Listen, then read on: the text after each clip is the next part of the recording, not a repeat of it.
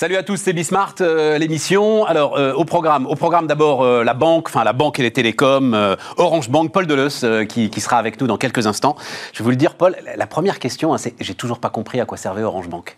Donc, on va en parler ensemble, il va falloir que, il va falloir que vous m'expliquiez. Ensuite, je vous le disais, hein, toute la semaine, on a reçu, parce que je pense que ce sont des baromètres très très intéressants de ce qui se passe en ce moment, les, alors, on, on dit moins fonds d'investissement que sociétés d'investissement maintenant, qui ont bah, une dizaine, une douzaine, une quinzaine de PME dans leur portefeuille, plus ou moins importantes, et donc qui euh, peuvent nous faire un bon feedback de ce qui se joue en ce moment, alors qu'on nous parle d'un éventuel troisième reconfinement. Donc là, c'est Gonzague de Blinière, c'est Rise euh, qui sera avec nous, et puis ça nous permettra de, de rappeler ce, ce, modèle très intéressant, très particulier, qui nous amènera d'ailleurs au bouquin de Denis Père. Alors vous connaissez forcément Denis Père. Denis Père, c'est notre premier invité sur euh, Bismart, le tout premier. C'est vous dire l'estime que j'ai pour Denis Père et pour l'entrepreneur que c'est. Il écrit des bouquins, il réfléchit, et un petit peu d'ailleurs comme euh, Gonzague de Blinière. Hein. Quand vous regardez je crois qu'on peut être d'accord pour dire qu'il y a des questions euh, lourdes, profondes aujourd'hui sur notre modèle. Il y a peut-être même une forme d'impasse. Et derrière, le partage des richesses, vous l'appelez comme vous voudrez, vous l'organisez comme vous voudrez, vous y réfléchissez comme vous voudrez, mais il y a sans doute quelque chose là qui est incontournable, incontestable, qu'il va falloir organiser d'une manière ou d'une autre. Donc c'est aussi le, bah, la réflexion de, de Denis Père, justement. Voilà, c'est parti, c'est Bismart. C'est parti donc avec Paul Deleuze, le, le directeur général d'Orange Bank. Bonjour Stéphane. Bonjour Paul, je suis ravi que vous soyez là. Donc j'ai toujours pas compris à quoi ça servait Orange Bank. Si vous n'êtes pas client, Stéphane. Alors. Oh, la bonne réponse En même temps, il a eu deux minutes pour réfléchir et tout. J'ai un peu raté mon effet. Elle est venue tout de suite. Elle est venue ah tout de suite. Euh, ça sert à qui? Ça sert aux clients ou ça sert à Orange? Ou alors, ça sert aux deux? Non, le sujet, moi, alors je me souviens très bien, pour le coup, c'est un dossier qui me passionne, les télécoms et Orange depuis, bof, euh, Didier Lombard et, et peut-être même avant au départ, c'est vraiment un outil de diversification. C'est pensé comme ça pour Orange et pour des télécoms mm. qui deviennent des commodités. Il faut essayer de retrouver de la valeur ailleurs. Voilà. Et c'est là où euh, ben, Exactement. je comprends toujours pas comment ça s'imbrique. Alors, on va parler d'Orange, on parlera des clients aussi. Parce que ce qui m'anime, c'est quand même de faire quelque chose d'utile aux clients. Euh, à quoi ça sert pour Orange? C'est exactement ce que vous avez dit, c'est retrouver le lien avec le client. Je donne quelques exemples. En Espagne, on a lancé Orange Bank. Un client qui prend Orange Bank, il a deux fois moins de chances de quitter Orange qu'un client qui n'a pas pris Orange Bank.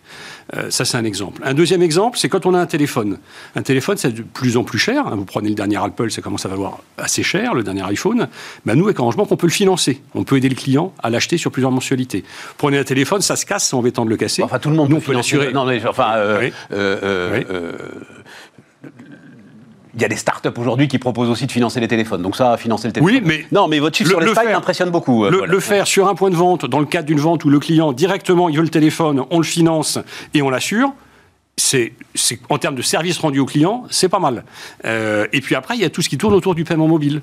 Hein, un mobile, ça peut se financer, s'assurer, et ça peut être utilisé comme moyen de paiement. Il y a une vraie proximité du univers, des univers. Alors, je repense un deuxième argument à quoi ça sert. Parce que ça me paraît artificiel tout ça. On a demandé, on a demandé aux clients, on a demandé aux Français si vous deviez prendre une banque ailleurs que dans une banque. Vous iriez chez qui? Vous iriez chez un opérateur télécom, vous iriez chez un GAFA, vous iriez chez un grand distributeur. On a posé la question il y a trois ans. L'opérateur télécom venait en dernier. On a reposé la question il y a un an. L'opérateur télécom est venu en premier. Devant les GAFA, ça, ça fait plutôt plaisir. Devant la grande distribution également. Donc ça veut dire que même dans l'esprit des gens. Ça veut dire que vous rentrez dans... Parce que Carrefour a essayé et pour le coup euh, a arrêté les frais. Oui. Et que vous, vous avez peut-être des poches un peu plus profondes pour pouvoir continuer les frais. Parce que le sujet, c'est que ça coûte quand même toujours beaucoup d'argent. Enfin, beaucoup. Non, ben, c'est quoi C'est 50 milliards le chiffre d'affaires d'Orange à peu près. Enfin, c'est euh, voilà. Donc effectivement, il y, a sans doute. Mais ça coûte quand même encore aujourd'hui euh, de l'argent à Orange que euh, d'essayer de nous convaincre qu'il y a un lien entre une banque et un opérateur télécom. Non, mais vous comprenez, Paul. Alors, on va pas, puisque on va parler de l'Afrique. Mm. Et en fait, Là, effectivement, Orange, on le sait assez peu d'ailleurs. Hein, euh, Orange est très présent. Il y a dix ans, alors non seulement est très présent, mais surtout est dans une modernité de transactions financières qu'on n'a pas, mm. nous, ici en France. Je me disais, super, Orange Bank, en fait, va nous amener la modernité africaine. Non. Alors, là, je suis pas d'accord. Je suis pas d'accord. Quand on demande, on peut parler de l'Afrique deux minutes. Effectivement, en Afrique, Orange, c'est Orange Monnaie qui a 50 millions de clients qui font du transfert d'argent euh, Afrique vers Afrique, hein, un peu nord-sud, mais essentiellement Afrique vers Afrique. 50 millions de clients qui font ça. Et on a lancé Orange Bank Africa au mois de juillet. Après six mois d'existence, moins de six mois d'existence, Orange Bank Africa a 350 000 clients. On a fait 400 000 crédits. Et on fait juste le boulot que les banques ne font pas. On rapproche de, alors depuis 10 ans en Afrique, 10 euh, ans j'exagère peut-être un peu, mais pas très très loin. Orange Money, on rapproche deux portables, hop hop, la transaction est faite. Exactement. Donc et maintenant on fait du crédit. Et, il faut, enfin, juste je le raconte parce que cette histoire, j'ai adoré. Il faut imaginer, je crois que c'était au Kenya notamment que ça avait euh, commencé assez fort, mm. euh, la tournée d'un gars qui vend du Coca-Cola et des bouteilles de Coca-Cola mm. dans les villages du Kenya et qui se fait évidemment rançonner quand il est payé en liquide. À partir du moment où Orange arrive avec des portables, mm. c'est fini, il n'y a plus d'attaque de diligence. C'est extraordinaire. Exactement, et, et capitalisant là-dessus. On pas la même chose, nous, aujourd'hui en France, depuis le lancement d'Orange Bank, c'est-à-dire depuis trois ans alors, on fait des choses, on fait des choses que les autres ne font pas. Et, je pense que ça, c'est. J'aime bien ce que vous dites, Stéphane, parce que c'est vrai que c'est dans les valeurs d'Orange que d'apporter l'innovation au plus grand nombre. Aujourd'hui, vous regardez qui sont les clients euh, de la plupart des fintechs, c'est tous les mêmes. Hein. C'est des jeunes, mâles, euh, urbains. Vous regardez les clients d'Orange Bank, c'est la France entière. C'est l'âge moyen des Français, c'est le revenu moyen des Français, et c'est la parité homme-femme des Français. Donc on apporte une innovation que les autres, peut-être que d'autres y ont accès dans d'autres néobanques, mais n'empêche que nous, on l'apporte à tout le monde. Et quand on s'appelle Orange, on aime bien dire que l'innovation, c'est pas juste pour les jeunes mal urbains, que c'est aussi pour tout le monde. Et je prends... ça, vous pensez au Revolut, N26, etc. Quoi, voilà. Je pense à l'ensemble des fintechs. L'ensemble des fintechs. Et je, vais vous donner un, autre exemple. On a lancé pas mal d'innovations. Quand on demande aux clients Orange Bank, qu'est-ce que vous préférez chez Orange Bank? On a fait des trucs super qui sont très utilisés, comme le virement par SMS. Le virement par SMS, personne ne le fait. Mais vous savez ce que les gens mettent en numéro un comme fonctionnalité préférée chez Orange Bank? C'est le solde en temps réel. C'est bête le solde en temps réel. C'est juste que quand vous faites une dépense, elle apparaît sur votre téléphone. C'est tellement bête que les banques ne le font pas. Aujourd'hui, vous le savez non, les banques ne le font pas Non, aujourd'hui, quelques banques le font, mais elles sont très très très peu nombreuses à le faire. Parce que c'est vrai les néobanques le font en non, assez peu. Quelques-unes, mais assez peu. Parce que c'est un tout petit peu compliqué à faire. Bah, moi, il y en a une que je connais qui s'appelle Shine, elle le fait par exemple. quelques néobanques le font. Quelques néobanques le font, mais ça c'était avant que vous ayez basculé chez Anytime, qui est la fintech qu'on vient d'acheter sur les pro PME. on va y aller, on va y aller. On va y aller mais, mais, tout ça pour dire que on fait des innovations liées à l'univers telco, le financement terminal, le virement par SMS. Hein. Je peux envoyer de l'argent par SMS instantanément à n'importe qui, qu'il soit client Orange Bank ou pas. Mais néanmoins, ce que les gens préfèrent, c'est avant tout le solde en temps réel. Parce que les néobanques, elles pensent tous qu'elles ont des clients qui ont plein d'argent, qui s'en fichent de dépenser, de, regarder, de ne pas avoir leur solde. Mais le français, l'ensemble des Français, eh ben, ils ont un budget à gérer. Et eh ben, c'est important pour eux de savoir où on est leur sol. Et quand on s'appelle Orange, encore une fois, on aime parler à tout le monde et on aime satisfaire des besoins qui sont peut-être pas ceux d'une élite, qui sont celles de l'ensemble de la population. C'est ce qu'on essaie de faire chez Orange Bank. Eh, c'est intéressant. Et, est-ce que vous savez la proportion? Je ne sais pas d'ailleurs quel est le terme que vous employez euh, dans la banque, c'est-à-dire euh, euh, en gros les comptes sur lesquels tombe le salaire. Voilà, le vrai compte bancaire. Quelle proportion vous avez vous euh, parce que c'est vrai que là, les néobanques, euh, elles en ont très très très peu, quoi, finalement. C'est souvent des deuxièmes ou des troisièmes comptes. Quand vous posez la question, vous avez, pardonnez-moi, un peu un raisonnement d'ancien banquier. Le compte sur lequel tombe le salaire, quand on est néobanque, on regarde l'activité des comptes. Alors moi, je peux vous dire, les comptes sur lesquels tombe le salaire, sur mes clients premium... c'est pas le plus important, euh, celui-là non, non, le plus important, parce que les banques vont vous dire, si vous faites un crédit immobilier chez moi, je veux le salaire. C'est exactement je, ce je, vais vous, je vais vous donner le chiffre. Chez nous, sur nos clients premium, c'est de l'ordre d'un tiers qui ont mis leur salaire. Ah, quand même. Mais mais sur nos clients premium. Ah, mais, sur vos clients premium. Sur les clients premium, mais les clients premium aujourd'hui sont la majorité de notre conquête. Mais ce qui compte, c'est l'activité des comptes. C'est-à-dire, est-ce, qu'on vous, est-ce que, quand vous sortez votre carte, c'est la carte Orange Bank que vous sortez? Moi, je pourrais vous sortir mes cartes, j'en ai 5 ou 6. C'est la carte Orange Bank que je sors d'abord. Et, heureusement. mais, mais aujourd'hui, on a un taux de clients actifs hebdomadaires qui est deux fois supérieur à celui des néobanques. Et c'est ça qui compte pour nous. C'est qu'on veut être la carte qu'on utilise. Alors oui, on est banque secondaire parce que les clients, ils ont leur PEA ailleurs, ils ont leur assurance vie ailleurs pour l'instant. Mais ce qu'on veut, c'est que dans la gestion au quotidien, c'est nous qu'ils utilisent parce qu'on veut leur offrir des services, le virement par SMS, le paiement mobile, des assurances sur leurs achats. Euh, quand vous avez une facture Orange et que vous avez un compte Orange Bank, on vous rembourse une partie de facture Orange sur votre compte Orange. Quand vous faites des dépenses chez Orange, on vous rembourse une partie de vos dépenses. on veut être la banque du quotidien. Autant vous me convainquez quand euh, vous me parlez de stratégie bancaire, autant sur euh, vos synergies. Je... Mais sauf un truc, parce que et je l'ai déjà dit d'ailleurs, hein, euh, Frédéric Oudéa, quand il était venu nous voir, enfin c'est un des arguments qu'il met en avant, euh, il dit, ok, les néobanques, tout ça, machin, hein, euh, lui-même rachète mm. Shine, d'accord, il dit, mais à un moment, quand il faudra choisir où mettre votre vrai argent, ce sera compliqué pour vous d'aller le confier à une néobanque. Et je dois dire qu'Orange, c'est vrai, offre une comment dire, une forme de réassurance. Bien sûr, bien sûr. Bien sûr, c'est que euh, Mais la banque lituanienne avec une euh, licence estonienne euh, offre moins. On, ne parle pas celle-là. On, ne parle pas celle-là. Voilà. Oui, bien sûr, parce que Orange Bank, c'est l'institution Orange, et ça pour les clients c'est rassurant, parce que nous, contrairement à d'autres néobanques, on est en France, on paye des taxes en France, on est assujetti en tant que banque localisée en France aux règles d'anti-blanchiment de la Banque de France, alors que vous prenez d'autres néobanques, et on ne les citera pas, qui opèrent en France depuis l'étranger, elles ne payent pas de taxes en France, elles n'ont pas de collaborateurs en France ou très peu. Moi, tous mes collaborateurs, mon call center est en France, à Montreuil et à Amiens, et puis elles appliquent les règles anti-blanchiment du pays d'où elles émettent leurs cartes. Je pense que ça a de la valeur aussi, ça, aujourd'hui, hein, de se dire que, face à une mondialisation un peu folle parfois, bah, une institution comme Orange, qui, fait, qui essaye de faire du métier bancaire comme elle fait du métier telco, c'est-à-dire avec de la qualité, euh, en étant présent sur le territoire français, ça veut dire quelque chose. On parle de... Alors, j'ai vu des chiffres dans tous les sens, mais c'est quoi le, vrai bon chiffre? Parce que euh, vous avez... Euh, moi, j'ai vu 600 000, clients, c'est ça le, Alors, je vais vous donner le vrai bon chiffre. Orange Bank en Europe, France plus Espagne, c'est 1,2 million de clients, dont 500 000 ont une assurance mobile et 800 000 ont un compte ou une carte. Euh, et en France, 700 000 ont un compte, une carte. Et en France L'immense majorité est en France. L'immense majorité est en France. Mais les, fameux 4 euh, ou 500 000, effectivement, qui est une assurance mobile, vous ne pouvez pas les compter comme clients bancaires, cela. C'est juste qu'ils ont pris l'assurance mobile pour euh, Orange Bank, mais mais, mais c'est pas, c'est, enfin, je sais même pas combien ça peut coûter une assurance euh, mobile, mais c'est pas les quelques autant qu'une carte bancaire. C'est pas les quelques euros par mois qu'ils vous donnent qui font. Euh... Autant ça compte autant qu'une carte bancaire. Donc pour vous, c'est un client bancaire, ça, le gars qui assure son mobile. Là aussi, Stéphane, je me permets, vous, vous raisonnez un peu comme les banquiers traditionnels, pour qui il y a le compte. Alors quand on a le compte, c'est important, et après comme sur une marguerite, on va mettre des pétales autour du cou, l'assurance vie, la carte et tout. Moi, je dis qu'aujourd'hui, le Français, il consomme de la banque comme n'importe quel produit. C'est-à-dire qu'il va prendre son assurance là, il va prendre son crédit là, il va prendre son compte là. Le, monde où on force le client dans une relation un peu quand même de, puissance de la part du banquier à s'équiper d'un compte. Et après on lui dit oui tu as été un bon client donc maintenant je vais te donner droit à un crédit. Ou je propose non le client il fait son marché bancaire. Et ben chez nous sur les 1 million vous en avez 500 000 qui ont une assurance effectivement et que ça. Et puis vous en avez le reste 700 000 qui ont un compte ou un crédit. Mais c'est le client qui choisit ce qu'il veut. C'est pas moi qui lui dis tu commences par rentrer par ce produit. Je, peux vous le dire. Ça, ça m'est arrivé hier. Je vais pas citer la banque mais ça m'est arrivé hier. Vous faites une opération mm. et le gars vous dit tiens euh, euh, je vais euh, en cadeau vous donner une carte premier, euh, mais elle sera au même prix. Mm. Mais je m'en fous complètement, j'en ai pas besoin. c'est absurde.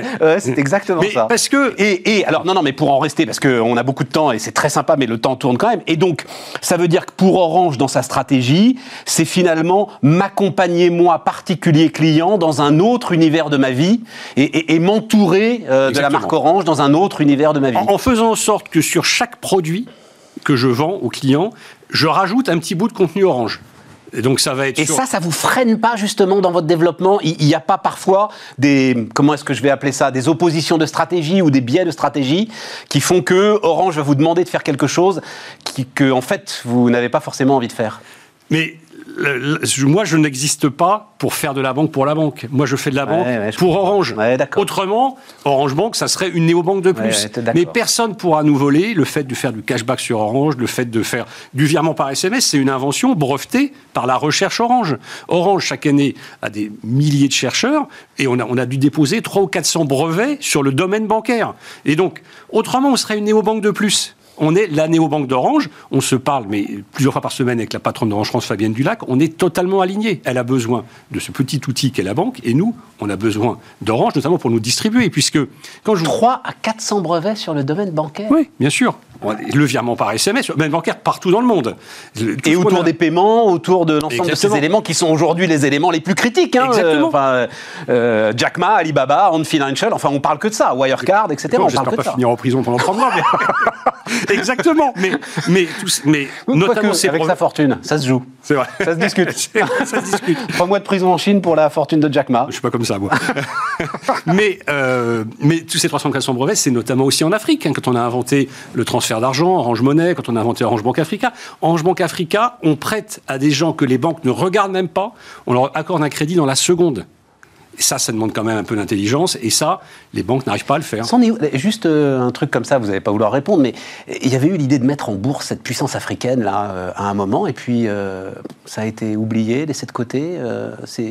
Ça fait partie des réflexions. Ça fait partie des réflexions, mais il n'y a pas. à un moment, c'était c'était demain, quoi. Ça y est, on allait le faire absolument, et puis c'est. Ce qui est certain, c'est que ça raconte une histoire dingue. non, mais ce qui est certain, c'est qu'Orange en Afrique, c'est incroyablement puissant. Incroyablement et, et c'est vrai, je trouve que les investisseurs ne le valorisent pas à la hauteur de ça représente en termes de, de croissance, en termes de qualité, puis même en termes d'impact sociétal. Et alors, les investisseurs vous dire l'Afrique c'est dangereux Non. Quand on regarde la trajectoire d'Orange en Afrique, c'est une trajectoire qui est extrêmement stable.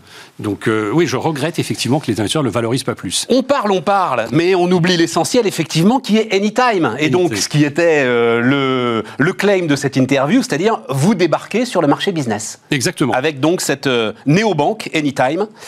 Euh, on a acquis Anytime en toute fin d'année dernière. Française, Anytime Française. Française. Française. ne connaissais pas. créée, enfin, entre la France et la Belgique, mais créée par deux Français, deux entrepreneurs qui avaient déjà créé une entreprise avant, qui ont créé Anytime ensuite, Damien Dupuis, Thierry Père. Et Anytime, c'est une banque dédiée aux pro-PME. Mais ce qu'on a aimé, c'est que c'est plus qu'une banque, comme Orange Bank. C'est-à-dire que vous allez chez Anytime, vous êtes entrepreneur, Stéphane, vous pouvez le savoir. Ce que l'entrepreneur aime pas faire, c'est tout ce qui n'est pas son cœur de métier. Et ben chez Anytime, on vous l'apporte. C'est-à-dire, vous pouvez faire votre création d'entreprise. Ça gère vos comptes, vous pouvez faire des devis, vous pouvez envoyer des factures, relancer les clients. Et puis, tous les mois, ben, toute l'info qui est dans le compte Anytime, hop, ça part directement dans votre compta sans vous ayez rien à faire. Ça veut alléger la vie de l'entrepreneur et ça réussit plutôt bien. Bah, je suis obligé de le dire, mais Shine ou Conto font la même chose. Hein. Mais euh, c'est très très bien, c'est absolument formidable. Avec un chez Anytime, un positionnement euh, peut-être un tout petit peu plus euh, haut de gamme en termes de clients, effectivement, mais c'est effectivement Ah oui, c'est-à-dire, pas c'est vrai qu'elle cible plutôt, notamment Shine, les indépendants, les auto-entrepreneurs, les gens comme ça. aussi, mais quand on regarde le mix client, il y a aussi chez Anytime une proportion d'entreprises un peu plus importante. Et alors là, pour le coup, vous allez nous, nous refaire le coup des offres groupé avec Orange Business. Et, là, il y a un enjeu. Euh, Alors, offre groupée, j'aime pas le mot, mais oui, on va effectivement packager des offres pour les entrepreneurs. Par exemple, Anytime, c'est tout ce que je vous ai apporté, tout ce que j'ai dit, mais Orange chez les entrepreneurs, c'est de la téléphonie, c'est de la cybersécurité, c'est aussi de la gestion CRM. Orange propose aux clients entrepreneurs de gérer leur site internet, d'organiser tout le CRM, que ce Customer Relationship Management. Ben avec Anytime, on pourra proposer à l'entrepreneur tout un ensemble de services qui auront du sens pour lui. Bon, c'est intéressant, hein c'est un très bon projet. c'est intéressant. Hein. C'est un, marché plus rentable, le marché entreprise? Oui, beaucoup plus rentable que le marché particulier. Pour la banque, hein, je parle. Hein, sur, le marché entreprise, vous avez, y compris pour les fintech, souvent un revenu annuel par client qui est de l'ordre de 4 à 500 euros. Sur les particuliers, alors ça c'est un des éléments que j'ai changé en arrivant chez Orange Bank il y a deux ans. On était très largement sur du gratuit.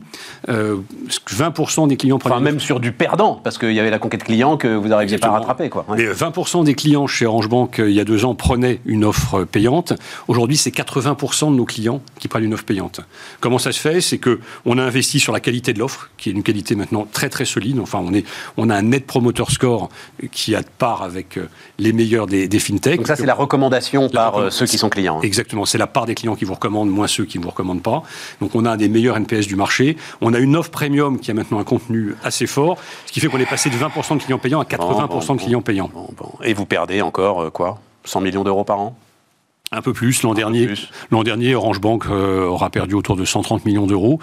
Mais, mais, non, mais je comprends. C'est dans le cadre d'une stratégie. À un moment, quand même, vous avez la pression pour devenir rentable. On vous évidemment, dit... évidemment. Et, depuis deux ans, on a réduit nos pertes de 25% Mais vous voyez, c'est toujours amusant, quand amusant ou pas, je sais pas. Mais on me dit Orange Bank a perdu 130 millions d'euros. Je serais une fintech, on me dirait, on a investi 130 millions d'euros dans Orange Bank, c'est super. as parfaitement raison. Et c'est des investissements. Tu as parfaitement et, et quand Orange installe des réseaux fibres, eh ben, c'est des investissements. Eh ben, Orange investit dans la banque. Et la vision de Stéphane Richard, c'est une vision long terme sur la banque, et c'est ça qu'on est en train de réaliser. Paul Delos, le directeur général d'Orange Bank, était notre invité sur Bismart.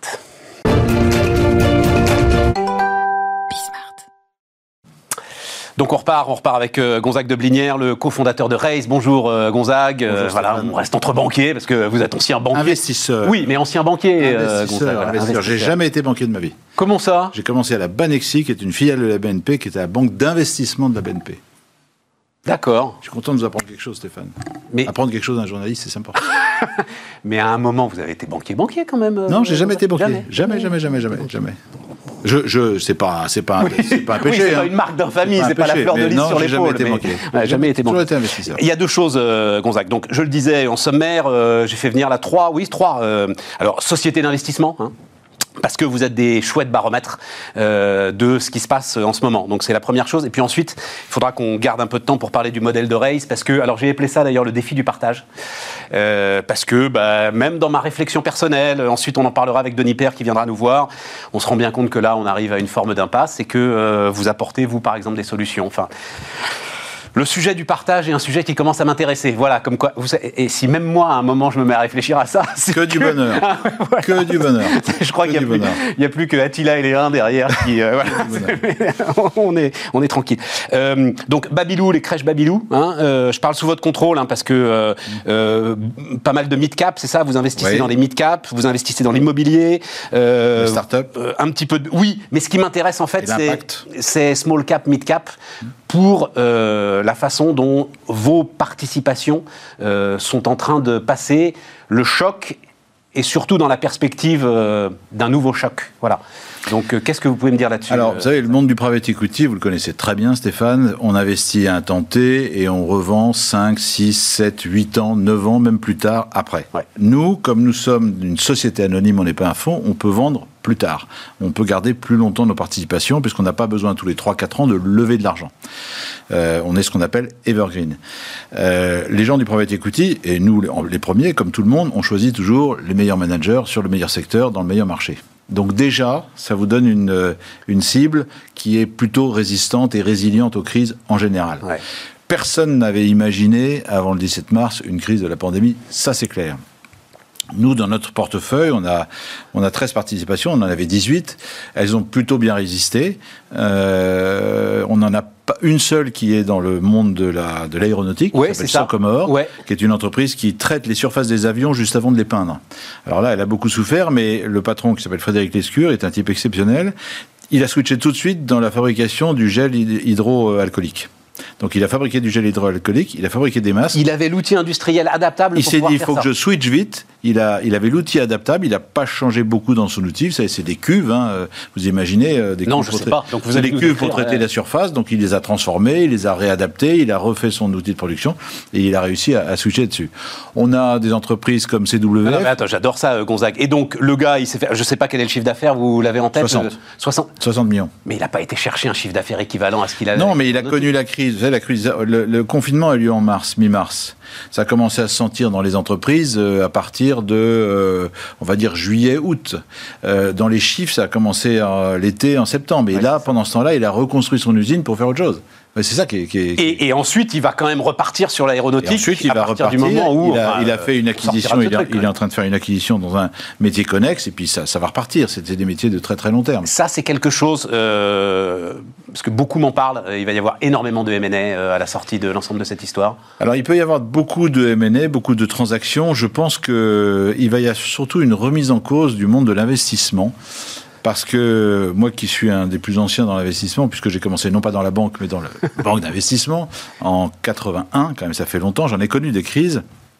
Et en fait, au fur et à mesure des crises, on a souvent pris les crises comme des opportunités pour le monde de l'investissement. Ouais. Le lendemain de la crise, on investit bien, donc c'est un bon vintage, on investit au moment où l'économie est un peu bas, et puis quand on revend, on investit. C'est plus comme ça que ça va marcher. Je pense qu'il faut investir au moment où les entrepreneurs en ont besoin.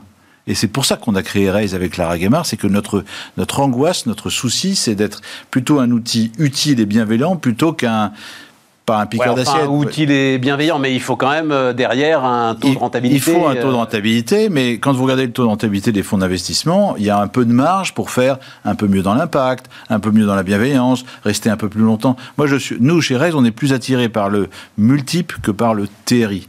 Vous, si, vous, si on vous dit vous faites deux fois la mise en, en, en deux ans, c'est magique. Si vous dites vous faites deux fois la mise en huit ans, c'est aussi très bien, mais le TRI est beaucoup plus faible. Euh, euh, Patrick Artus, ben, qui reviendra nous voir d'ailleurs, euh, lui, c'est le cœur de sa réflexion, c'est qu'aujourd'hui... Il faut donner du temps.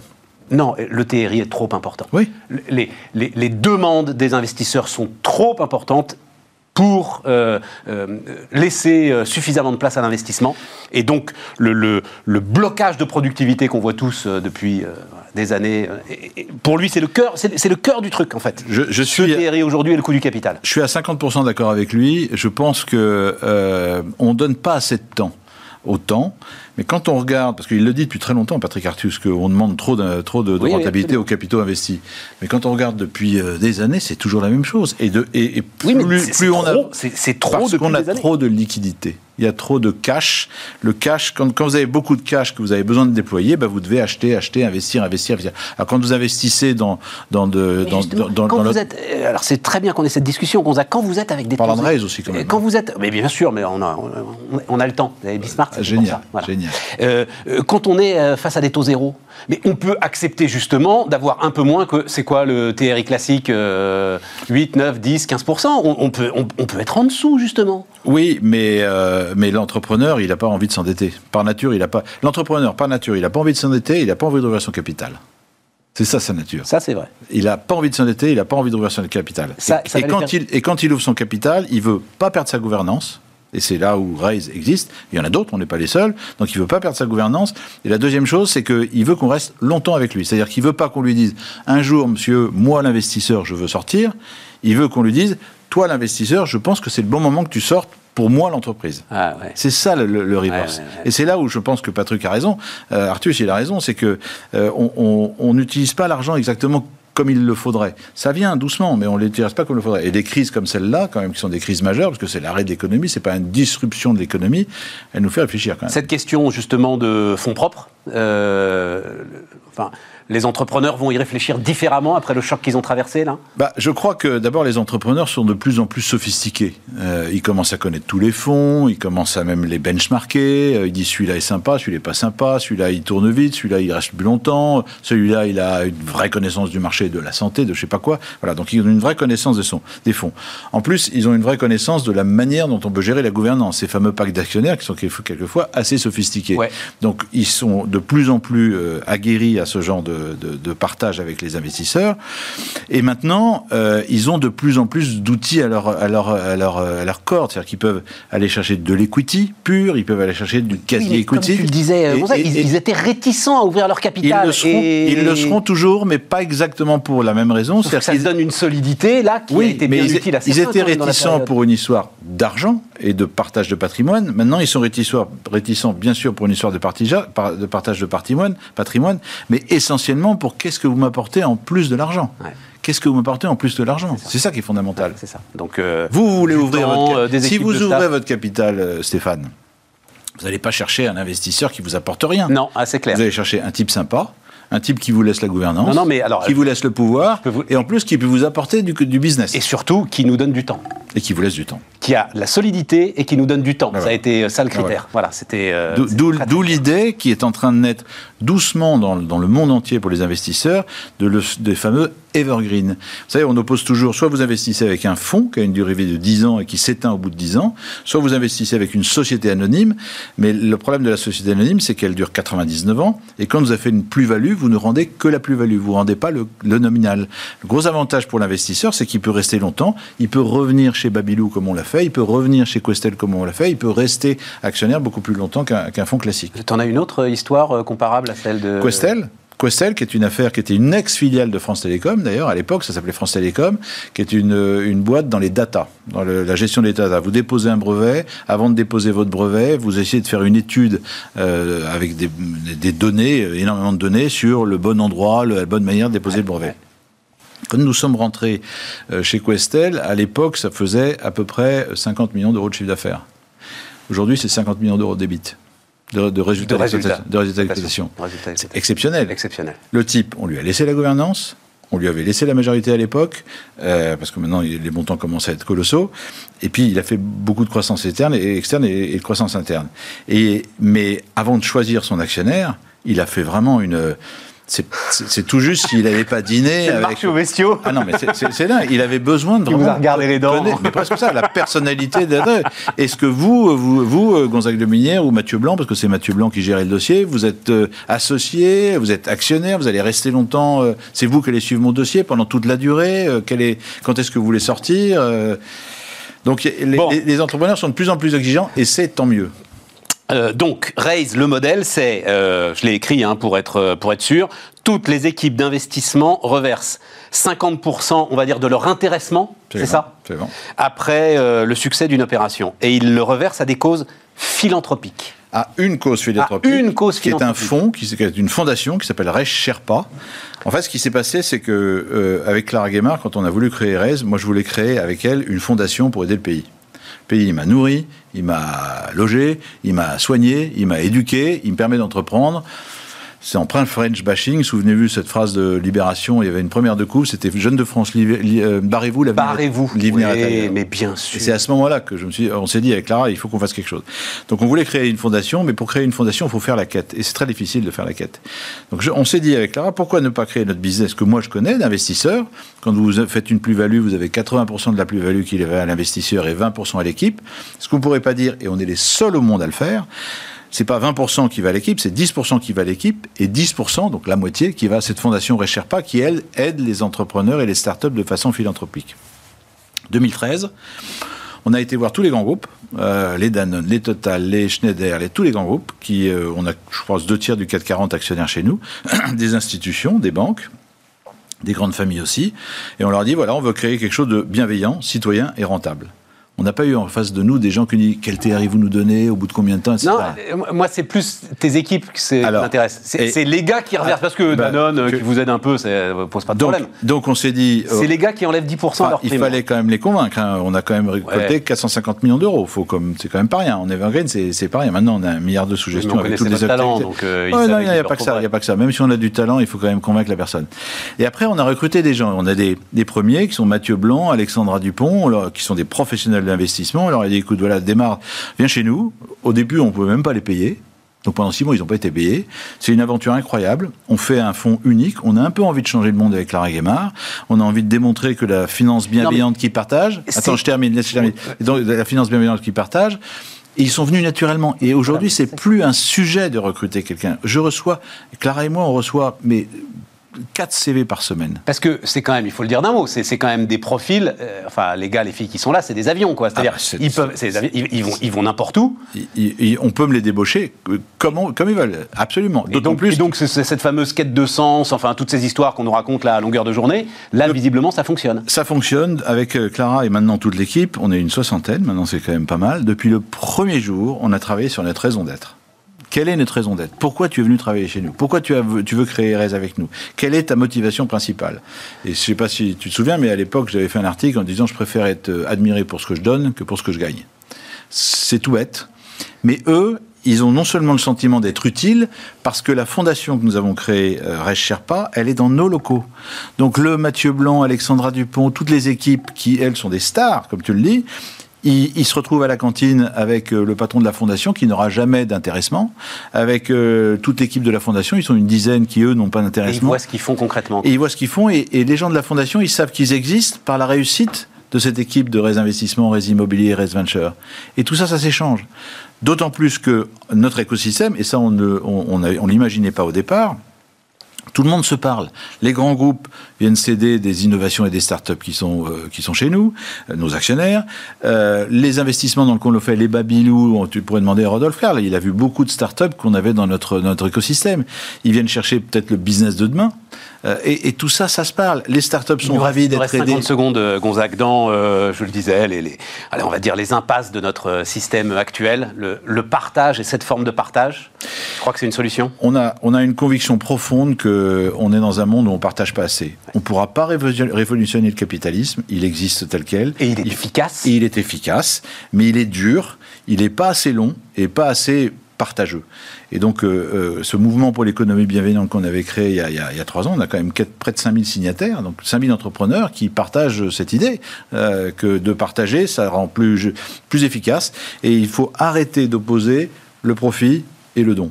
Faisons un profit intelligent qui partage intelligemment dans, un, dans son propre métier. C'est ça la finance de demain et c'est ça qu'on a voulu créer avec Clara euh, il y a 7 ans. Non, parce que autant je comprends, euh, si tu veux, le, comme tu le dis, euh, le gars qui a bien travaillé et qui à un moment redonne une partie de ce qu'il a gagné, aucun problème.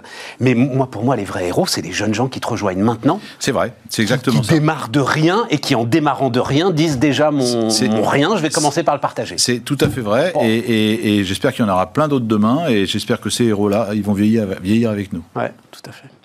Gonzague de Blinière, donc le cofondateur de Race, était notre invité sur Bismart. Et donc on va, terminer avec euh, Denis Père. Euh, vous inquiétez pas, Denis, on a 22 minutes, donc euh, on a le temps de, s'expliquer parce que donc Denis Père qui écrit un bouquin qui s'appelle Le contrat mondial. Vous me parlerez un peu compliqué le contrat, euh, Denis. Hein, je dois ah ah, bah, essayer de vous le faire en plus simple. Oui, mais je doute pas que vous, me le ferez en plus simple. mais, non, mais ce qu'il y a de bien, c'est que c'est euh, quoi C'est les 30-40 dernières pages. Et avant, c'est, alors, euh, encore le dire d'un mot, c'est-à-dire Denis Père, le premier entrepreneur français qui a été se faire coter au Nasdaq mm. et qui dit on a complètement raté la mondialisation. Mm, mm, mm. Notre mondialisation est un échec, un semi-esclavage généralisé et une ruine oui, oui, je parle de semi pas forcément généralisé, mais oui, oui, c'est vrai. Ah si, je crois que tu le dis. Hein, si je l'ai noté, ah si, si je l'ai noté, c'est que j'utilise le terme de semi-esclavage, pas forcément généralisé. généralisé. Euh, non, mais ça doit être euh, euh, globalement autour de la Chine, voilà. Hein, ça, entre autres. et un appauvrissement, notamment de l'industrie, de l'ensemble des pays développés. Absolument. Absolument. C'est ce constat, je l'ai fait au fil des ans, mais il m'est apparu évident en 2016. En fait, le choc, ça a été 2016. Ça a été l'élection de Trump, le Brexit, où on a vu cette révolte des classes populaires dans ces pays euh, qui est totalement corrélée effectivement aux délocalisations. Ça a même été prouvé par un certain nombre de scientifiques, j'en parle dans le livre, euh, un économiste du MIT qui s'appelle David Autor, qui a montré que les, les counties, les circonscriptions américaines qui avaient le plus voté pour Trump étaient celles qui avaient été le plus touchées par les délocalisations vers la Chine. Donc il y a vraiment une corrélation très très directe. Et, puis c'est mon expérience aussi de développeur de solutions de stockage d'énergie qui m'a ouvert les yeux où effectivement, moi je connaissais la mondialisation heureuse. Moi j'ai passé 30 ans à développer des sociétés. Business Object, c'est la mondialisation heureuse. Ah, c'est la mondialisation heureuse, bien sûr, et qui a là aussi. C'est un, un, jeune entrepreneur français bien qui sûr. Mais il y, a, eu cette mondialisation heureuse dans des pays qui ont des règles similaires. Les pays développés ont tous la même histoire. Ils ont 150 ans d'histoire industrielle, donc à peu près 150 ans d'histoire sociale et 50 ans d'histoire environnementale. Donc ils ont les mêmes règles, ils ont les mêmes normes. Et puis vous avez les pays émergents, les pays, les pays en développement, qui eux ont démarré leur industrialisation il y a très peu de temps, il y a 20, 30 ou 40 ans. Et donc on ne peut pas s'attendre à ce qu'ils aient des normes sociales aussi riches, aussi sophistiquées, aussi élaborées, et donc les coûts qui vont avec. Parce que quand on a des normes élevées, on a des coûts élevés. Il y a une corrélation directe aussi entre le taux horaire de main-d'œuvre et par exemple le niveau de dépenses sociales, ce que je montre dans le livre. Par exemple, la Chine aujourd'hui, on est à des taux horaires de l'ordre de 5 euros de l'heure, quand en Europe de l'Ouest et aux États-Unis, on est à 30. Et le niveau de dépenses sociales dans le PIB en Chine, d'après l'OCDE, c'est une estimation, mais c'est de l'ordre de 8%. Le niveau de dépenses sociales en Europe de l'Ouest, c'est 26%. Aux États-Unis, c'est 30. La France, c'est le record du monde, c'est 31,5. Donc, on a une corrélation très directe entre des normes sociales qui sont très ambitieuses, des coûts qui sont élevés, parce que qui dit normes sociales dit protection sociale, dit retraite, etc. Donc des coûts qui sont élevés. Et dans les pays émergents, ben, c'est normal, ils démarrent leur industrialisation, et donc ils ont des normes sociales qui sont beaucoup plus réduites, et donc des coûts plus faibles. Et donc pourquoi c'est un problème? Parce que quand vous organisez une Coupe du Monde de foot entre des pays euh, qui ont des règles extrêmement strictes et des pays qui ont des règles qui n'ont pas de règles, ou très peu, euh, et que... Ceux qui n'ont pas de règles gagnent la Coupe du Monde de foot. Exactement. Mais Denis, ça Exactement. Euh, le, péril jaune, C'est un texte, alors je voulais te l'amener, je te l'ai pas amené, qui date de 1905. En 1905, déjà, tu as le, Denis Père de l'époque qui écrit L'ouvrier à un sou tuera l'ouvrier à un franc. Mais moi, je crois que le sujet n'est pas là. Le sujet, si tu dis corrélé aux délocalisations, c'est que rien n'est venu le remplacer, en fait. C'est qu'on a nous-mêmes arrêté d'innover, finalement, pour continuer cette course au progrès on n'a pas arrêté d'innover. On n'a pas arrêté d'innover, Stéphane. Simplement, c'est très compliqué. Moi, je le vis tous les jours. Un exemple très concret. Moi, je développe des solutions de stockage d'énergie à base de pompage-turbinage. Donc, c'est des gros chantiers de génie civil. On crée des bassins d'eau, on pose des conduites forcées, etc. Donc, nous, on a des employés qui sont aux normes sociales occidentales. On doit respecter aussi les normes environnementales. On doit, par exemple, détourner une conduite forcée en Martinique pour pas impacter des orioles, euh, qui est une espèce protégée quand ils viennent nidifier. Et c'est très bien. J'ai le nom de la nature dans mon, dans mon, dans mon, dans le nom de ma société. En face de moi, hein, en face, voilà, nature and En face de moi, j'ai des gens qui peuvent faire ce qu'ils veulent. Et donc, c'est une concurrence qui est totalement déloyale. Je suis un ancien membre de l'autorité de la concurrence. J'étais habitué à évaluer des situations de concurrence. Ça s'appelle de la concurrence totalement déloyale. Pourquoi? Parce que. Et tu dis quoi? Il y a eu une fracture quand? Tu dis 2016, euh, mais il y a eu une fracture. Non, non, non, la fracture, alors, je, je, la raconte dans le livre parce que c'est très intéressant, effectivement, et c'est historique. La fracture, elle date en fait du choc d'excellence japonais des années 80. Moi, j'étais jeune employé dans une boîte de semi-conducteurs aux États-Unis à cette époque, et j'ai vu les Japonais arriver avec des technologies, avec des mémoire qui coûtait pas cher. Et ça venait de quoi? Ça tenait à quoi? Ça tenait à des méthodes managériales exceptionnelles qui avaient été enseignées d'ailleurs par les consultants américains au lendemain de la guerre. C'était les cercles de qualité, c'était le Kanban, le just-in-time, etc. Denis, Denis, Denis. non, non, non, je termine. Non, non, mais non, restons sur. tu t'en souviens de Jacques Calvet? Pardon hein, pour ceux qui euh, n'ont pas 50 ans. Jacques Calvet, il, il, disait exactement ce que tu dis là. Il nous faut des barrières. L'automobile japonaise va nous submerger. Et qu'est-ce qui s'est passé? On a la révolution automobile allemande. C'est bien l'innovation qui te fait sortir de ça pas des barrières. Oui, mais bien sûr. Et donc, qu'est-ce qui s'est passé? Je termine sur l'exemple japonais. Parce qu'effectivement, les Allemands ont choisi cette voie-là. Et c'est remarquable. Mais c'est pas ce qu'ont fait les Américains. Ah bah qu'ont fait les Américains à ce moment-là? Ils ont essayé de mettre en œuvre effectivement les méthodes japonaises. Et puis, ils y sont pas suffisamment arrivés. Et donc, à un moment donné, les Américains, on les connaît bien. Moi, je les connais bien. Je les fréquente depuis très longtemps. Ils aiment bien les solutions rapides et faciles. Donc, qu'est-ce qu'ils ont fait? Ils ont dit on va arrêter d'essayer de se battre, d'essayer de devenir japonais. Le choc, ça a été quand Toyota a ouvert des usines aux États-Unis et a réussi à sortir des voitures beaucoup moins chères avec des ouvriers américains, avec le contexte euh, législatif et, fiscal américain. Ils sortaient des voitures qui étaient beaucoup moins chères. Donc les Américains ont dit non, on n'y arrivera pas on n'y arrivera pas. Parce qu'effectivement, la bonne réponse, c'était de lutter sur l'excellence. Donc, qu'est-ce qu'ils ont fait? Ils ont dit, on va aller chercher, pour baisser les coûts, on va aller chercher de la main-d'œuvre pas chère au Mexique. Et ils ont fait le NAFTA. Donc, là, les, multinationales américaines. Voilà, c'est ta grande théorie. Les multinationales américaines pas une grande théorie, ont embrouillé, en fait, les responsables politiques en leur disant, on n'a pas, le choix, euh, il faut qu'on délocalise. C'est documenté, c'est historique, c'est de l'histoire aujourd'hui. J'en parle dans le livre, tout est archi documenté. Ah oui, mais c'est passionnant. Documenté. absolument passionnant. Et donc, et donc, les multinationales américaines, effectivement, ont monté un groupe qui s'appelle USA NAFTA, avec des captains dans chaque État.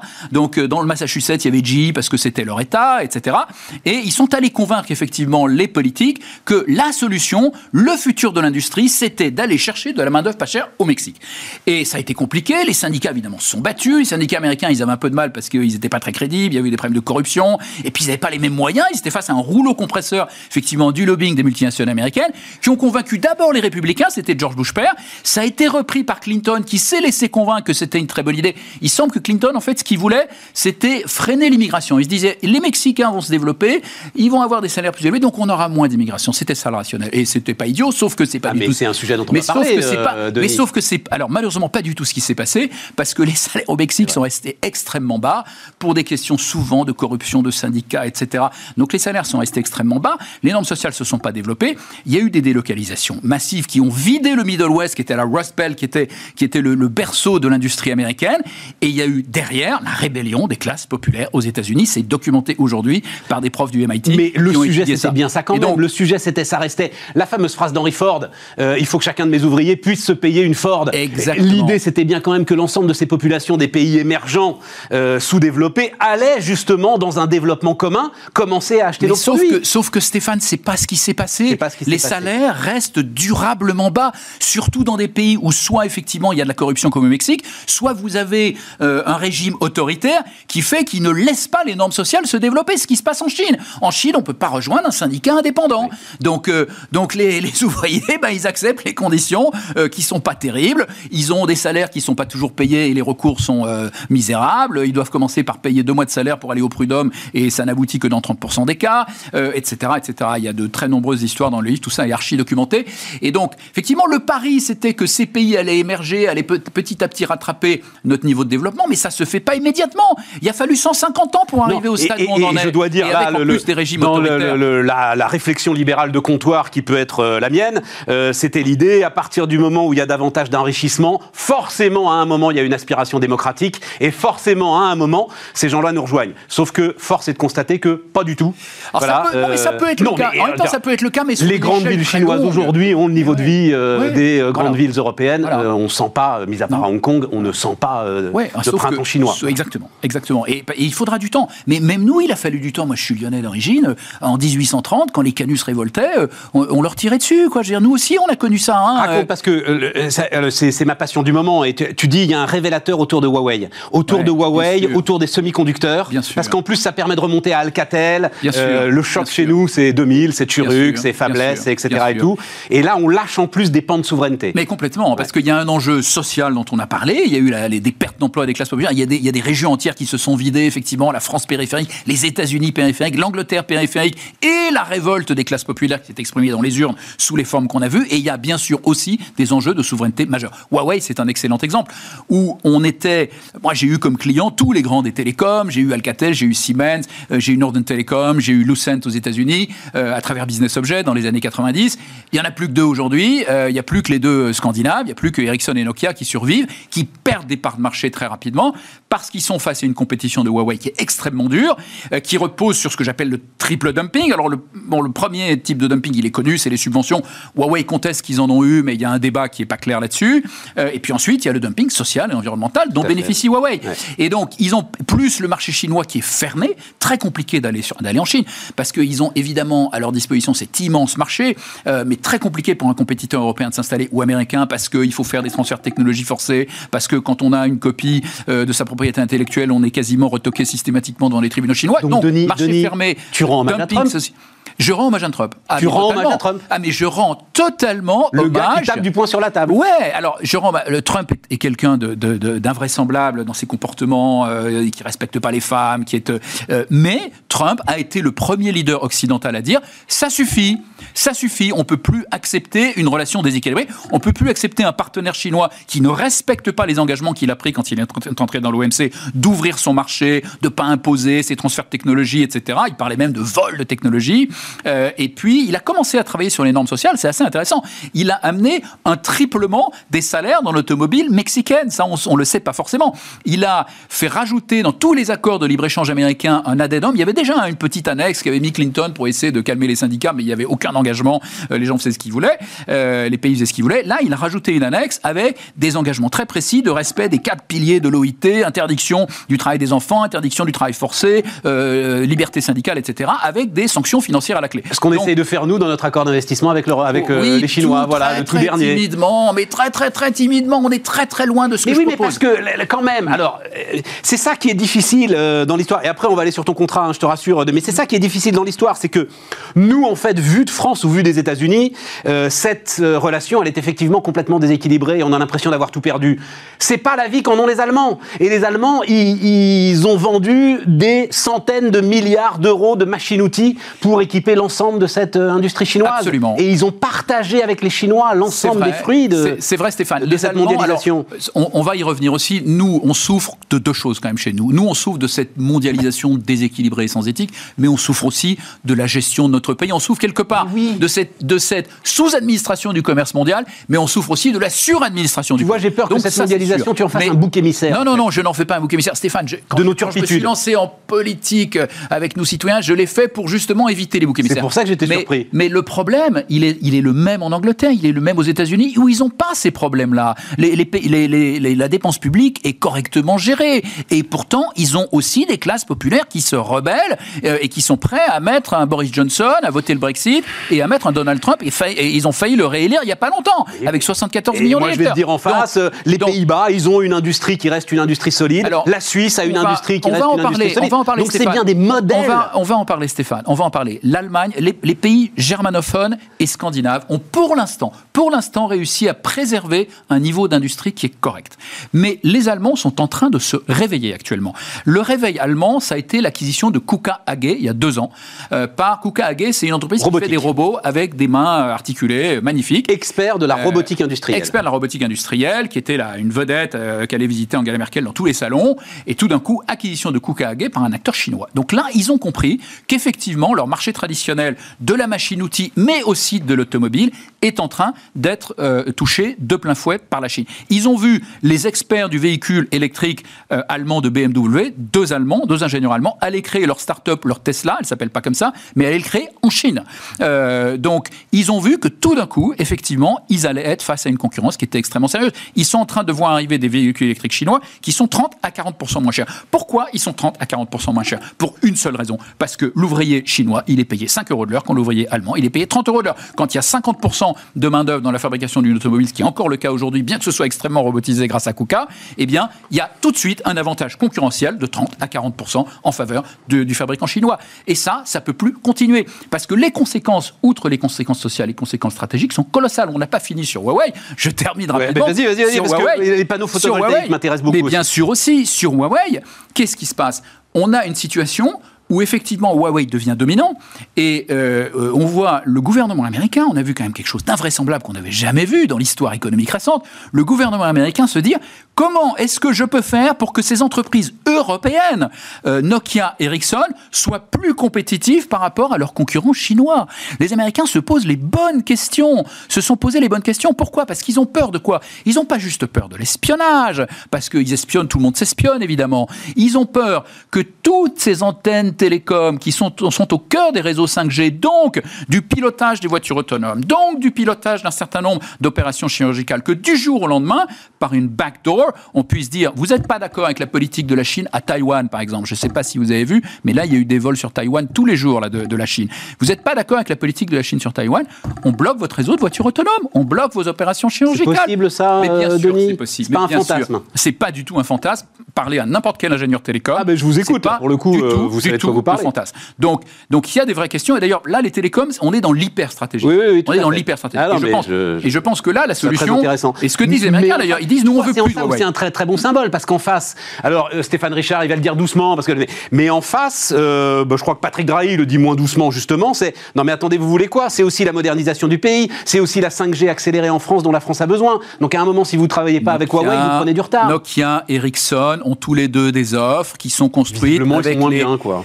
Ils sont moins bien parce que c'est vachement dur de concurrencer les Chinois quand ils ont parce que c'est vrai aussi dans la R&D. un peu de dégradation. Ah non, parce que moi je pense qu'il n'y aura pas de dégradation le jour où la concurrence sera euh, level playing field. Mais en attendant, il faut accepter peut-être de dégrader un tout petit peu nous euh, l'ensemble de nos produits. il faut accepter de pour rétablir cet équilibre. Bah, il faut pas forcément dégrader parce que la, concurrence en l'occurrence elle s'exerce aussi sur la R&D. Ce que dit très bien que je, que je cite dans mon bouquin, il disait moi quand je recrute euh, un ingénieur allemand ou un ingénieur français, je recrute trois ingénieurs en Chine pour le même prix et c'est toujours le cas. Donc la R&D de Huawei, elle est boostée aussi par cet avantage concurrentiel du très faible coût de la main-d'œuvre qui est lié à la faiblesse également des normes sociales chinoises. Donc ça va très très loin. La fabrication de batteries, euh, on aura pas temps, les panneaux. Les batteries, très vite. Un concentré des travers de la mondialisation bien actuelle. Sûr, bien sûr, ça commence euh, au Congo, en RDC, avec des gamins qui travaillent dans les mines pour 25 centimes d'euros euh, de l'heure, sans gants, sans masse, sans casse, des mines qui s'effondrent, on va pas les chercher. Les adultes, c'est pareil. Ensuite, ça continue en Chine. 80% du cobalt est raffiné en Chine,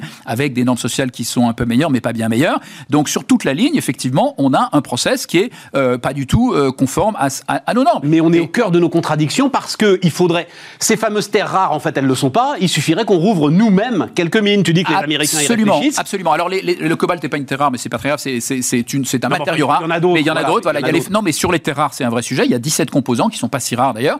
Simplement pour les extraire, il faut de, de, la de la croûte terrestre, il faut effectivement manipuler énormément de terre, donc c'est très polluant.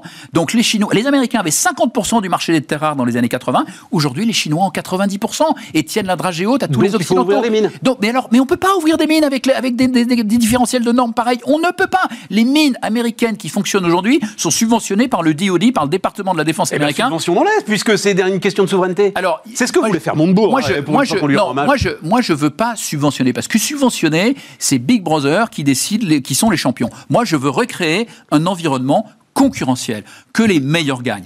Et je dis simplement, effectivement, et c'est le contrat mondial, je dis simplement sur les industries stratégiques, ça concerne effectivement aussi les mines et les matériaux rares, je dis sur les industries stratégiques qui sont au cœur des infrastructures essentielles. Donc tout ce qui est télécom, euh, médical, euh, énergie, euh, automobile, transport, transport en général, je dis là, il faut un environnement concurrentiel, il faut arrêter la concurrence déloyale. Donc on ne peut plus continuer à utiliser le coût de main-d'œuvre comme un différentiel dans la concurrence. Et donc, comment ça veut dire? alors eh bien, quand, eh bien, quand un, quand, on a 5 euros de main-d'œuvre en Chine pour fabriquer une voiture électrique, et quand on a 30 euros en Occident, eh bien, le véhicule chinois, il va rentrer en recalculant le coût de la main-d'œuvre et en le ramenant à 30 euros tout simplement. Level playing field, que le meilleur gagne. Et ça uniquement. Et alors après, ce que je dis, c'est la, compensation, parce que je parle de compensation plutôt que de taxe, je dis cette compensation sociale. Oui, parce que c'est pas une mal de parler taxe. Tout ton combat antifiscal, là, c'est ah, je suis pas antifiscal, je déchiré. Il faut, qu'il y ait des taxes. Non, mais c'est parce qu'il y a une différence fondamentale. Une taxe, c'est pour lever des moyens pour un État, pour mener une politique. Là, en l'occurrence, c'est une compensation qui vise juste à rétablir la, concurrence, une concurrence euh, loyale. Donc, cette compensation, effectivement, elle doit être réaffectée, selon moi, à 50% vers le pays d'origine pour l'aider à converger.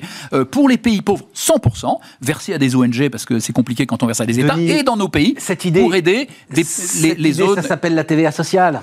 Ça s'appelle la TVA sociale et ça s'appelle la taxe carbone aux frontières. Oui, si on la, prend taxe les carbone, la, taxe carbone, la taxe carbone aux frontières, si, effectivement, c'est une très bonne idée. Ou la TVA sociale, on peut l'appeler comme ça si on veut aussi. Mais ça doit s'appliquer à une vaste zone de libre-échange. Ça ne peut pas être une réponse nationale, même pas, je pense, une réponse européenne. Ah, de toute façon, ça, tu n'y arrives pas. Enfin, tous ceux qui ont essayé n'y arrivent pas. Voilà. Il faut, non, mais il faut une réponse à l'échelle des pays développés euh, qui ont des environnements, des normes sociales et environnementales qui sont similaires et qui veulent organiser un vaste marché où la concurrence s'exerce, où l'excellence s'exprime, où Nokia se bat contre Ericsson, mais avec les mêmes règles, avec les mêmes armes et pas de façon euh, déséquilibrée comme c'est le cas aujourd'hui avec des compétitions. Bon alors, euh, je le dis d'un mot hein, pour ceux qui auront envie de... Mais ce que tu résumes, et alors merci d'ailleurs, hein, effectivement, de, manière très très simple, c'est beaucoup plus élaboré que ça. Oui, voilà, beaucoup plus détaillé.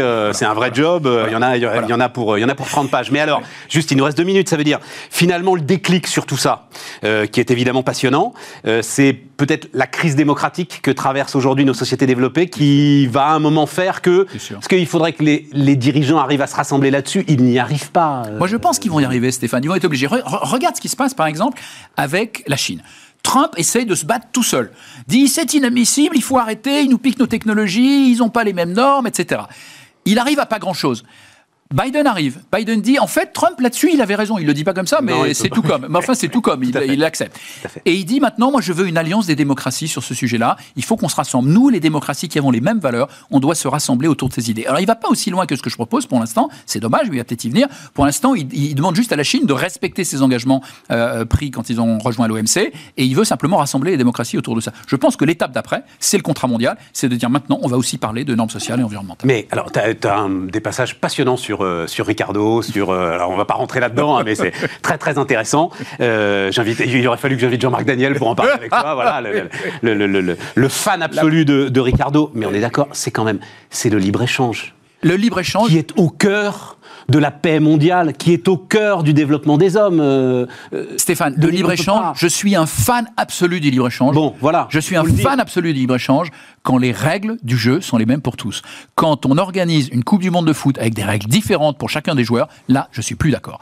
Et par contre, je suis d'accord pour continuer à commercer avec ces pays. Il le faut pour la stabilité du monde, pour la paix du monde, pour le développement des pays émergents. Bien sûr qu'il faut continuer à les aider. Bien sûr qu'il faut continuer à commercer avec eux. On en a besoin. On a besoin aussi pour la prospérité de nos industries. Donc c'est ce que je propose dans le contrat mondial.